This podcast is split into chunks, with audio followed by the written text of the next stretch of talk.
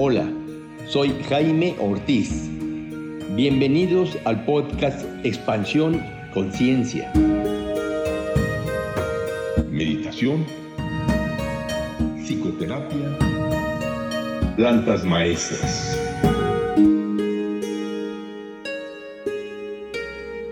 Hola, ¿qué tal amigos? Bienvenidos a este episodio del podcast Expansión Conciencia. En esta ocasión estaremos hablando sobre un libro conocido como La princesa del ácido, escrito por Karina Malpica. Karina Malpica es pionera del movimiento Nutripsicología Canábica que investiga y promueve cambios en la alimentación para prevenir y tratar depresión, ansiedad y otros desórdenes del estado de ánimo. Su teoría es que proporcionándole precursores alimenticios al sistema endocannabinoide, este puede realizar mejor sus funciones y sanar. Karina es licenciada en Ciencias Políticas por la UNAM, licenciada en Psicología por el CUDEC, maestra en Psicología de los Sistemas en el CUDEC diplomada en Políticas Públicas de Drogas y Derechos Humanos del CIDE, diplomada en Medicina Canábica en AMEDCAN. Trabaja como docente en la Maestría de Cultura y Drogas en la Universidad de Caldas, en Colombia, donde tiene a su cargo la cátedra de Historia de las Drogas. También trabaja en el Diplomado de Medicina Canábica organizado por el AMEDCAN, avalado por la Secretaría de Educación Pública de México, donde imparte el módulo de cannabis y salud mental. Trabaja también en la certificación de psiconutrición canábicos organizada por AMEDCAN, el Círculo de Estudios Psiconáuticos Mindsurf, donde enseña neurociencias, Mind Apps e historia sistémica de las drogas. Su interés profesional se ha centrado en la formación y divulgación de información acerca de los psicoactivos y los estados ampliados de conciencia a través del sueño y la meditación. En el año 2002, fundó Mindsurf, uno de los portales de Internet más visitados en Hispanoamérica acerca de reducción de daños desde el enfoque per-to-per que se ha expandido gracias a la entrada de un equipo de colaboradores hacia otras redes como YouTube, podcast, Instagram. Es autora del libro Sueños que guían y el juego de los animales de poder publicados por Ediciones Obelisco, Barcelona, y coautora, junto con Isabela Lara Oliveira, de la historia sistémica de las drogas, que actualmente está en prensa. Fundó el Círculo de Estudios Psiconáuticos Mindsurf. Promueve el activismo canábico a favor del libre autocultivo. Confundó el Club Canábico Xochipilli tiene un blog acerca del cannabis crudo y colabora en la sección Lee sobre drogas de la revista La Dosis. ¿Qué tal, Karina? ¿Cómo estás? Bienvenida. Gracias, muchas gracias por la invitación. Muy bien, Karina. Vamos a empezar hablando del libro La princesa del ácido. ¿Es verdad que en un sueño recibiste el nombre de este cuento? Sí, así es. Mi cuñada estaba embarazada de mi sobrina más pequeña y en el sueño ella me daba a mí un cuento y ese título es el que tenía tal cual, La princesa del ácido. Y yo abrí el cuento y estaba en blanco. Entonces yo me quedaba así viéndola a ella y me hacía entender que yo tenía que escribir ese cuento para cuando ya naciera mi sobrina.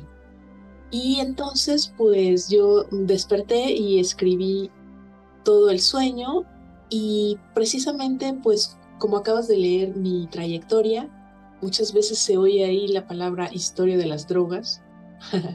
y pensé que pues lo que yo podría legarle a mi sobrina, a todos mis sobrinos en general, pues sería cómo sintetizar de alguna forma este conocimiento que enseño en universidades para pues personas más jóvenes y que pudieran realmente conocer estos detalles, pero pues sin el formato de una universidad y utilizarlo pues en su beneficio cuando ya estén precisamente expuestos a todo este mundo de los psicoactivos, de las drogas, a partir probablemente de, de su adolescencia o quizá incluso un poco antes, tal como están yendo las cosas en el planeta.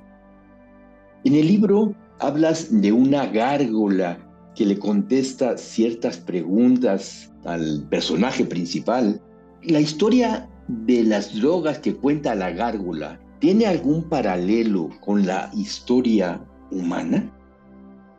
Pues por una parte sí y por otra no, porque precisamente yo trato de hacer la historia como si fuera no la Tierra tal como la conocemos, sino unos reinos así abstractos. Entonces, tampoco utilizo los nombres concretos de las sustancias que tenemos aquí en el planeta, sino que describo cosas que pudieran sonar parecidas a eso, ¿no? Por ejemplo, en lugar de decir la palabra cannabis, digo, hay una planta que algunos suelen fumar y que tiene dos sexos, porque es lo que ocurre con, con la cannabis, tiene hembra y macho. Y así como algunas pistas que relacionan las plantas que tenemos aquí con las que existen en ese reino, pero sin nombrarlas. Porque si no ponemos los nombres, creo que es más fácil ver como la absurdidad en la que estamos inmersos en esto que se llama la guerra de las drogas, porque hay algunas que arbitrariamente están prohibidas y otras que no. Entonces, así como despojadas de esos nombres con los que nosotros tenemos alguna asociación negativa o positiva, es más fácil que nosotros podamos ver ese patrón global en la absurdidad que realmente tiene. Claro. En este libro hablas de una tabla o de algunas tablas comparativas entre los diferentes modificadores de la mente, es decir, dentro de los diferentes, las diferentes sustancias que producen en la mente una alteración. Cuéntanos un poco de estas tablas. Pues estas tablas son mm, imaginarias en el cuento, pero pues sí tienen un sustrato de alguna manera en algo que yo vi hace tiempo, que es una investigación que se hizo en el Reino Unido y en esa investigación precisamente lo que trataban de ver era cuáles son las sustancias psicoactivas, ya sea legales o ilegales, que pues provocan realmente más daños tanto a la sociedad como a las personas mismas. Entonces participaron en esta investigación varias personas para pues cada uno con los datos que tenía en su respectivo ámbito de trabajo, pues diseñar una tabla. Y esta tabla se llama el análisis de múltiples criterios aplicado precisamente a Inglaterra, al Reino Unido. Entonces se ve ahí en un color el daño que se puede ocasionar a otros a través de nuestra negligencia en el uso y el daño propio con diferentes colores, el daño a la persona. Y ahí en esa tabla el primer lugar lo ocupa el alcohol, con un daño a terceros mucho mayor incluso que el daño personal que en sí ya es grande. Pero precisamente esto se da porque pues muchas personas conducen bajo los efectos o se pelean o tienen disturbios, de alguna forma todo eso acaba provocando gastos al gobierno porque pues tiene que intervenir la policía, tienen que recomponer quizá calles, semáforo, no sé, muchas cosas y por eso es que el daño social es tan alto en, el caso del alcohol. Y por supuesto, como todos sabemos, pues daña el hígado y a largo plazo puede provocar una dependencia muy fuerte que puede llegar a ser mortal si se suspende ese consumo. Entonces, por eso ellos lo ubican en el primer lugar de peligrosidad en este análisis de múltiples criterios. En segundo lugar está la heroína, que ahí el daño al usuario es mayor que el daño a, otros, a terceros, pero pues también se considera eh, importante ese daño social. En tercer lugar está el crack, que también tiene mayor daño al usuario que a la sociedad. En cuarto lugar está la metanfetamina, con poco daño hacia otros y mucho hacia la persona misma, seguido por la cocaína, también con un poco de daño social y más a uno mismo. El tabaco, que casi está igual en el mismo nivel entre el daño al usuario y el daño a otros, porque pues precisamente muchas gentes se pueden llegar a enfermar de cáncer, de pulmón o de, de garganta y todo eso pues va de alguna forma sufragado o ocasionando gastos hacia la salud pública. Después están las anfetaminas, también con menor grado de daño social y mayor al usuario. Y después sigue el cannabis. Entonces ahí está pues casi igualado tanto el daño a otros como el daño al usuario, porque pues también se puede utilizar imprudencialmente o puede uno dañar a terceros, por ejemplo, si fumas delante de, de niños o de personas que no quieran exponerse al humo de lo que estás fumando o quizás si manejas maquinaria pesada o algo así y provocas un accidente, pues también sería considerado un daño a otros, ¿no? Y a partir de allí la tabla sigue con otras sustancias que prácticamente no tienen daño a terceros, sino únicamente a los usuarios y ese daño va disminuyendo. Después tenemos el GHB, luego las benzodiazepinas, la ketamina, la metadona, la mefedrona, el butano, el CAP, esteroides anabólicos, luego éxtasis, LSD y finalmente hongos. Así está como, digamos, el índice de peligrosidad que nos dan estos investigadores. Cuando dices hongos es eh, la psilocibina. Efectivamente, hongos psilocibos. Por ejemplo, en el caso del peyote, ¿cómo está considerado el peyote? Pues el peyote como prácticamente no existe en el Reino Unido, pues no está dentro de estas tablas, ¿no? Pero pues si habría que colocarlo, yo siento que estaría pues al mismo nivel que los hongos, entre el LSD y los hongos probablemente, porque pues tampoco genera daño a terceros y el posible daño al usuario está dado principalmente en personas que pudieran tener algún brote psicótico porque ya tienen algún trastorno de este tipo, ya sea manifestado o latente, y esto se debe en primer lugar a el tema de la genética. Ya se han hecho estudios en los que se ha visto que portadores de ciertos genes, cuando tienen contacto con cualquier sustancia psicodélica o incluso con el cannabis, pues esto les despierta más rápido esa tendencia que ellos tienen a presentar eventualmente algún problema mental como puede ser la esquizofrenia o la bipolaridad o algún trastorno mayor de este tipo. Pero si la persona no tiene esa genética, entonces no le va a ocurrir esto. Pero ¿cómo saberlo? Pues es una ruleta rusa de alguna forma, si no tenemos un análisis genético que nos lo diga, o por lo menos pues la sabiduría de ver que si en nuestro linaje, entre nuestros familiares, ya hubo casos de esos trastornos, pues es altamente probable que nosotros seamos portadores de esa genética y es mejor pues no entrar por allí. Sí, claro. ¿Nos quisieras decir algo más acerca del libro, de la enseñanza del libro, antes de pasar a otro tema? Contarles un poquito la trama de, del cuento. Se trata de un reino en donde hay diversos modificadores. Y ese reino está al lado de otros reinos que tienen modificadores distintos y les llaman así modificadores porque pueden modificar el estado de ánimo, eh, la energía de la persona, las sensaciones de dolor y otros aspectos ya propios de la, de la biología, pero lo determinante es que modifican tu estado de ánimo de alguna forma y algunos de ellos te pueden ocasionar visiones. Entonces en este reino a esos modificadores eh, se les conoce como plantas o sustancias mágicas. Y hay reinos que prohíben algunos y reinos que prohíben otros.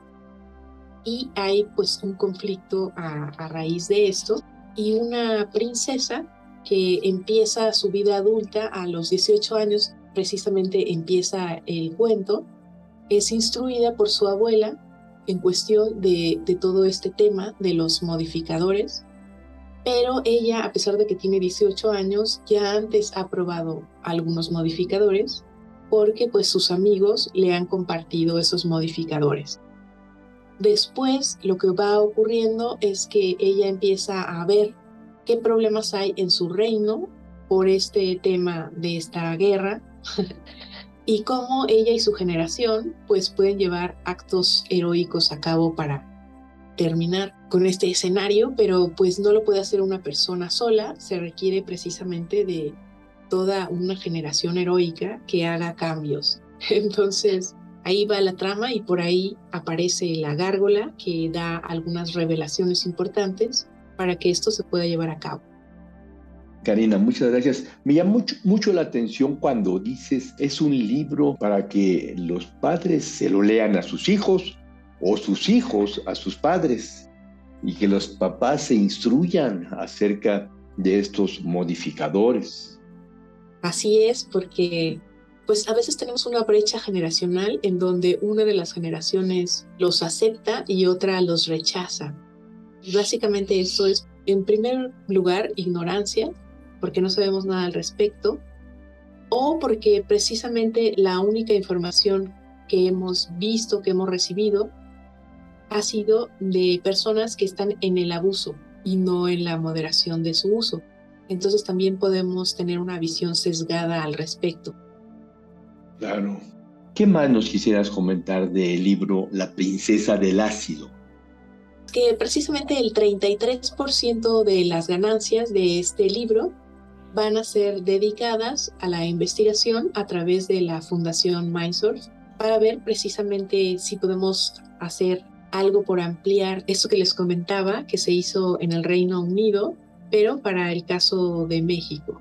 Y pues ver otras sustancias que, como tú mismo estabas preguntando por una que no está incluida allí, pudiéramos averiguar, investigar qué es lo que está pasando con ellas. Y también pues porque ya hay algunas iniciativas importantes para pues luchar de alguna forma legal para que esta prohibición se pueda derogar, ¿no? Ya ocurrió con el cannabis que a raíz de que personas individuales fueron a sacar amparos en contra de, de la prohibición absoluta que les impide cultivar cannabis y consumirlo, pues fueron obteniendo estos amparos y cuando se llegó al quinto, ya la Suprema Corte de Justicia tuvo que sacar esta declaratoria de inconstitucionalidad del cannabis y ahora los legisladores tienen que modificar las leyes debido a ello. Este tipo de iniciativas y de movimientos sociales a favor de la legalización también queremos apoyarlos con parte de las ganancias de este libro. Perfecto. Este libro, ¿en dónde lo pueden comprar las personas interesadas? De momento únicamente está en Amazon como un ebook. Entonces puedes leerlo en tu computadora o en tu celular si lo descargas ahí o si tienes un Kindle, también lo puedes leer en el Kindle. Precisamente hace poco hemos grabado el audiolibro y ahorita está en proceso de edición Próximamente también se podrá adquirir como audiolibro y este mes se va a estrenar la versión en papel en el marco de la Feria del Libro en el Palacio de Minería. Entonces, pues es una editorial pequeña y no tiene una gran distribución, pero esta editorial sí tiene redes sociales y a través de ellas se pueden pedir los ejemplares. Y esta editorial se llama Literatura Psicodélica.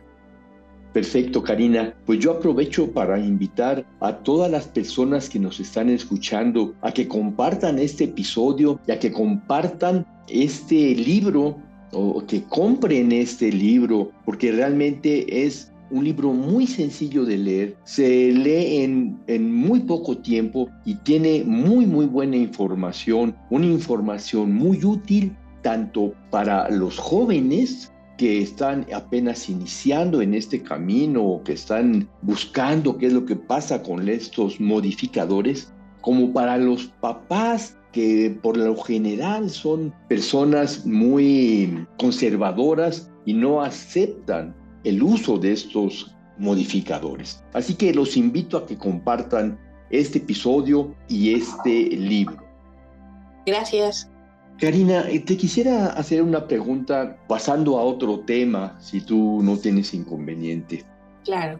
Desde que leí el libro Sueños que Guían, he tenido varios pacientes y varios amigos que siempre están muy interesados en los sueños lúcidos. ¿Qué les puedes tú decir a las personas o qué sugerencia les puedes dar para que tengan un mayor número de sueños lúcidos? Primera pregunta.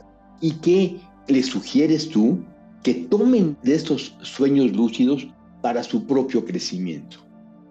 Bueno, a mí lo que me gusta mucho hacer es poner el despertador antes de que vaya a despertar, por lo menos unas dos o tres horas antes. Y claro, cuando no tienes nada que hacer, ¿no? Y estás tranquilo.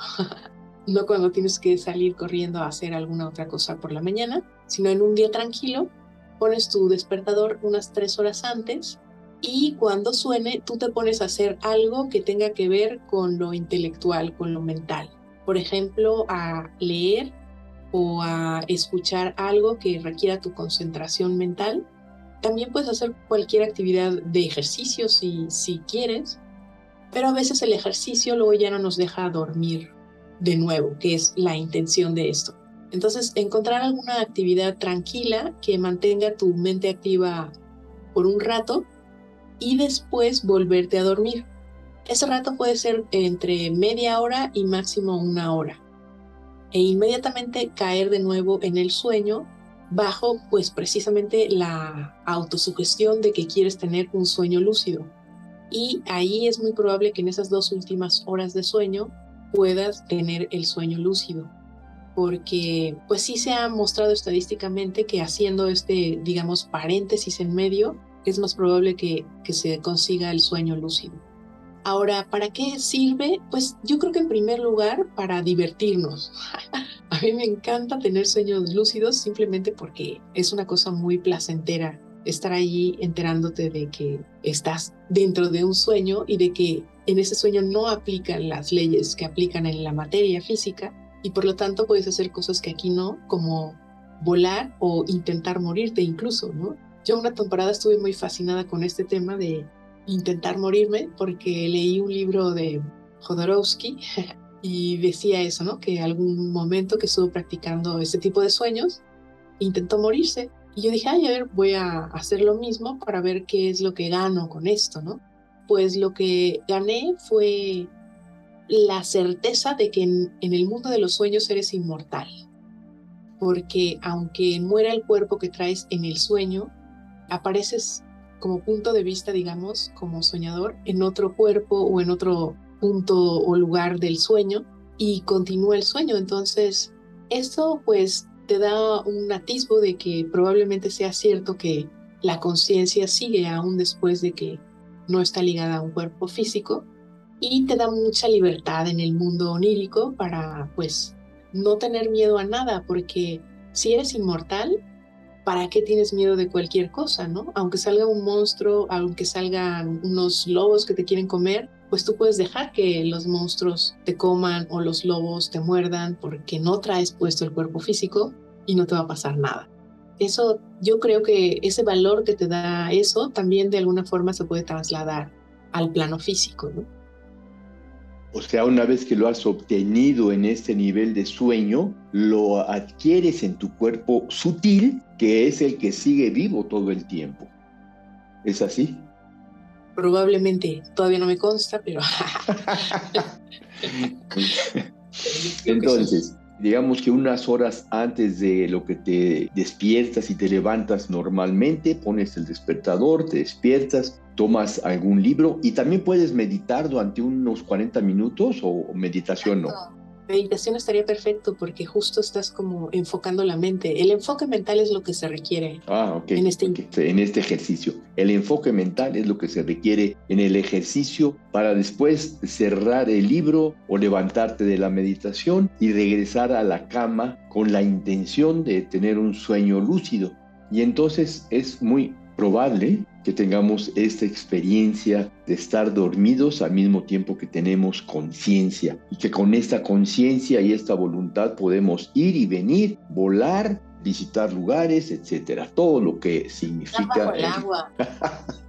ir a bucear está bien, sin ningún tanque, sin ningún oxígeno, maravilloso, sí, imagínate y también puedes hacer esta práctica. ¿No recuerdas el nombre del libro de Alejandro Jodorowsky donde leíste esto de los sueños lúcidos? Psicomagia. Es en el de psicomagia, porque tiene como 20 libros, no más tal vez, Jodorowsky. Karina, pues muy bien, me ha dado mucho gusto esta entrevista contigo. No sé si quieras comentar algo más, algo más de tu libro el juego de los animales, algo más de tu libro Sueños que guían o algo más de este nuevo libro La historia sistémica de las drogas. No sé, aprovechando este espacio me gustaría mucho escucharte, Karina. Comentar brevemente que todos ellos se encuentran disponibles a través de Amazon. Ahí los pueden encontrar. Pueden buscar mi página de autor en Amazon, Karina Malpica, y allí les va a salir todos los que tengo en todas las versiones. Y aprovechando también que pues les gusta a, a, las personas que te oyen a tu auditorio el tema de los sueños lúcidos, ahora estoy haciendo precisamente algo que en algún momento en Perú estuve haciendo, que son unas dietas vegetalistas. Pero ahora estoy haciendo la versión ciudad. En las dietas vegetalistas de la selva tú te encierras y no tienes luz para empezar, ¿no? Te encierran en una maloca, que es como una pequeña chocita, estás incomunicado y tienes que dietar una planta, que significa tomar esa planta por las mañanas y tener una dieta súper estricta de comer muy poco y siempre lo mismo, sin sal y sin azúcar. Por ejemplo, en una que estuve, solo podía comer arroz sin sal, solo hervido, y plátanos verdes plátanos machos verdes, también hervidos. Y eso era todo lo que comía durante todo el mes que dura la dieta. Y pues ahí lo que se pretende es que tú entres de alguna forma en contacto con el poder de una planta y recapacites sobre tu vida, sobre los errores cometidos, sobre cómo puedes reorientarte. No sé, depende pues cuál sea el objetivo por el cual hagas tu dieta, ¿no? Yo la hice precisamente para poder dejar el tabaco porque fumaba muchísimo tabaco, una cajetilla o a, veces más por día y quería dejar el tabaco. Entonces me pusieron precisamente a dietar el tabaco, pero tomado, ¿no? tomado es un veneno súper potente y estaba yo medio zombie. pero pues total, el caso es de que no fue suficiente para mí eso, estaba demasiado enganchada y luego fui a hacer iboga y con la iboga sí, ya por fin me despedí del tabaco y de eso han pasado pues ya más de 10 años. Fue en el 2011, estamos en el 22 y ya me olvidé por completo del tabaco y no está dentro de mi campo ya más. Y ahora pues estoy haciendo otra dieta, pero esta vez en lugar de irme a la selva, unos amigos que están haciendo este movimiento de nuevo para sacar a las dietas de la selva y traerlas a la ciudad, pues me permitieron ser una de las primeras conejillas de indias para dietar una planta fuera de la selva. Y en este caso estoy dietando algo que se llama sangre de grado. ¿Sangre de? De grado. De grado. Sangre de grado. Y está siendo una experiencia onirógena.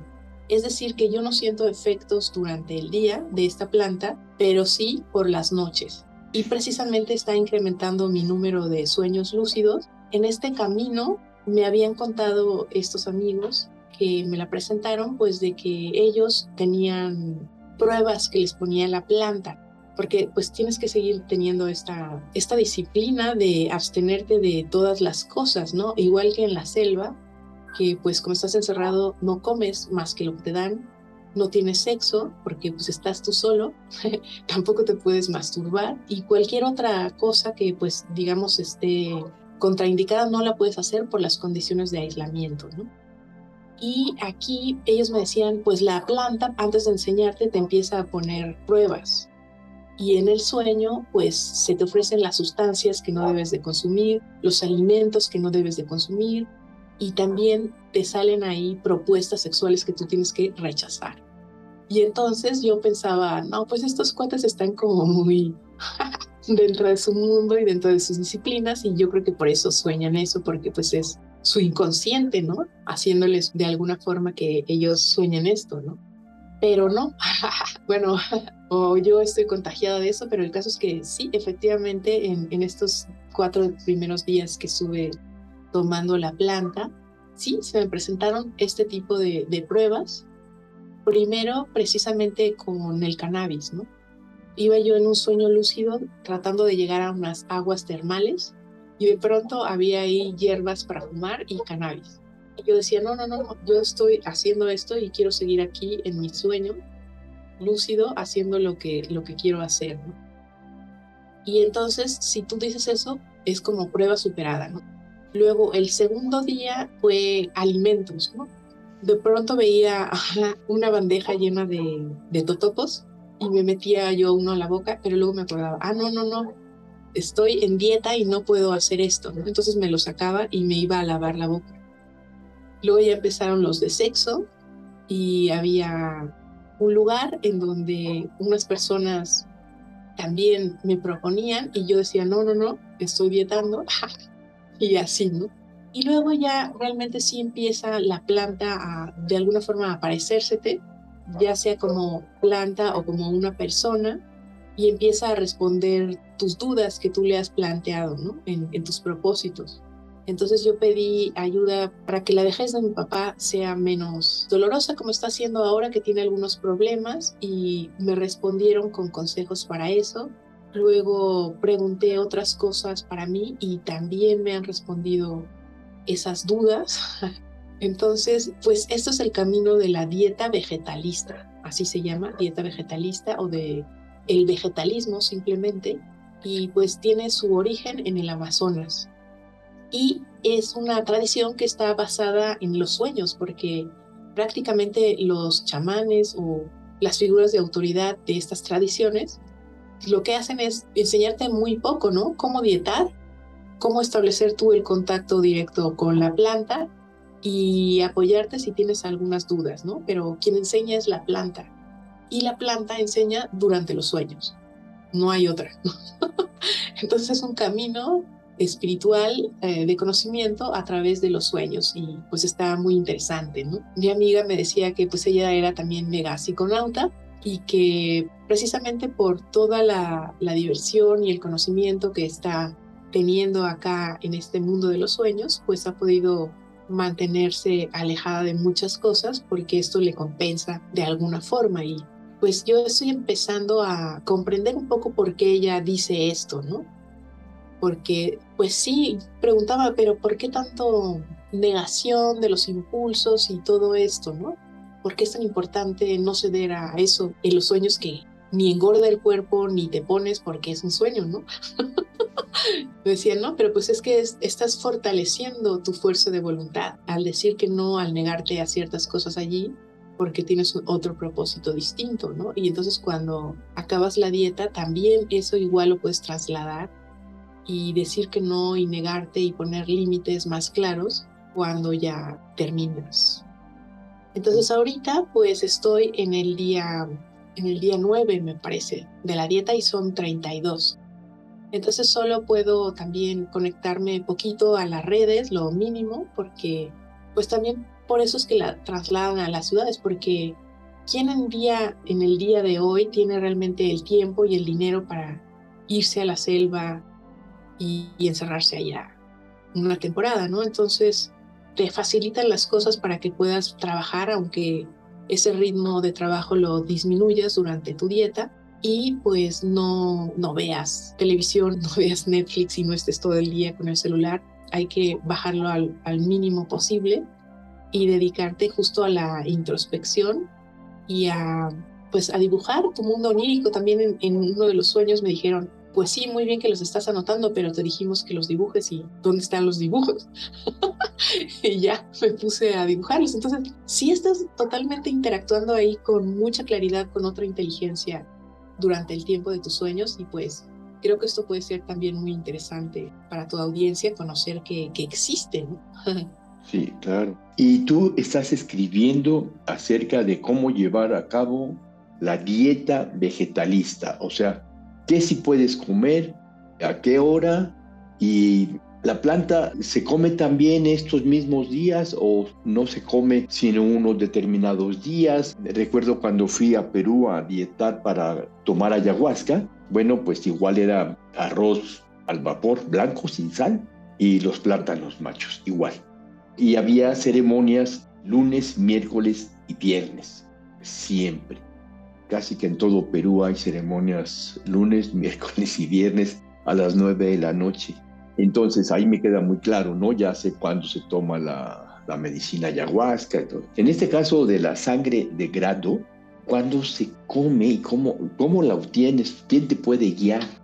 Los que justamente son mis maestros en esta dieta ellos me dieron un manual y en el manual dice todo, ¿no? Porque precisamente quieren de alguna forma modernizar lo que se hace en la selva, que todo es verbal, y aquí me dieron un documento por escrito donde yo puedo enterarme bien de qué debo de comer, qué no debo de comer y qué está permitido, qué no está permitido. Hay lo que es la dieta estricta, que es cuando estás dietando la planta, que en mi caso fueron los cuatro primeros días. Entonces ahí lo primero que hacía al amanecer era tomar la planta. Y pues yo hice esto que te comento, ¿no? De tomarla y luego volver a dormirme después de hacer algún tipo de meditación o ejercicio y tener los sueños y después ya levantarme normal y, hacer mi rutina que yo me planteé, que es escribir sobre mi vida. Eso no lo dice el manual, pero pues yo tengo pendiente eso. En la universidad nos dejaron escribir una autobiografía corta, breve, de una página por año, pero yo la dejé a la mitad, no la había terminado, entonces pensé que es un buen momento para terminarla.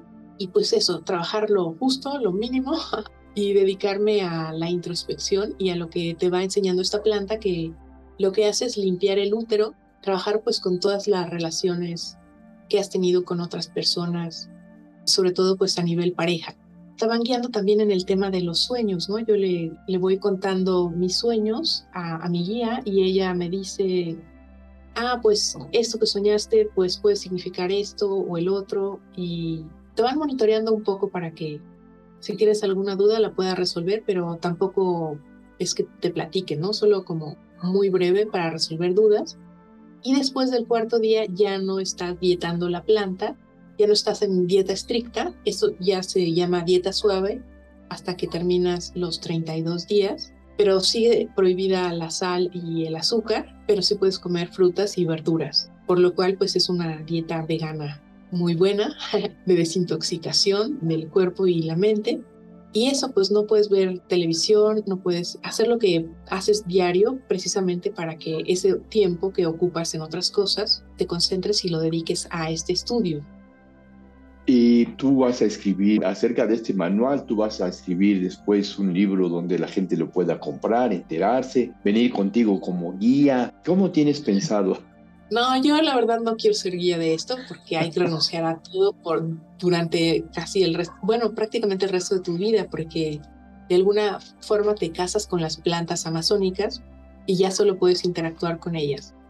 Y yo me considero psiconauta y, o sea, lo puedo hacer por breves tiempos, para un propósito específico como es este, pero no, no pienso dedicarme toda mi vida. Y pues lo que estoy haciendo ahora es justo como un diario de mis experiencias y pues no sé si de pie a un libro, pero pues como tengo mi web de Mindsource, mi blog, normalmente ahí hago algunas entradas de este tipo de cosas. Y lo que sí haré pues será ayudar a estos maestros a que pues esto si me funciona bien a mí, si veo que sí se puede hacer en la ciudad, poder quizá decírselo a otras personas que también les pudiera llegar a interesar este tema para pues contactarlos y que también lo puedan hacer, ¿no? Hay distintas plantas que se pueden dietar para distintos propósitos. Sobre todo yo creo que sería muy útil para personas que tienen enfermedades físicas terminales graves que ya no tienen otro remedio, que fueron desahuciados.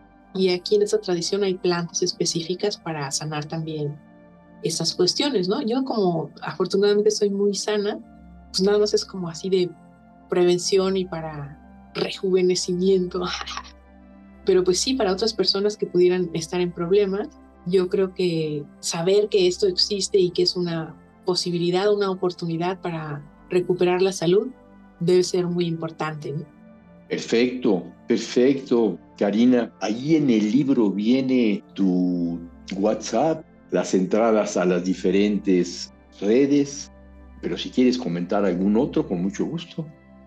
Bueno, pues eh, mi Instagram es Karina Malpica 33, mi correo es kmalpica.gmail.com y pues también tengo un canal personal en YouTube que se llama Karina Malpica Valadez y tenemos las redes de Mindsurf en mind-surf.net está la página web. También tenemos Mindsurf33 en Instagram por ahí pueden enterarse del resto de redes y cosas que tenemos por allí en el ciberespacio para apoyar a los psiconautas. Perfecto, Karina. Pues muchísimas gracias, muchísimas gracias por toda esta entrevista que nos has ofrecido y estoy seguro que será de mucha utilidad para todas las personas que nos escuchen. Muchas gracias. Gracias a ti también por la oportunidad. Hasta luego. Esto fue Expansión Conciencia por Jaime Ortiz. Si te gustó este episodio, por favor compártelo para que más personas se puedan beneficiar.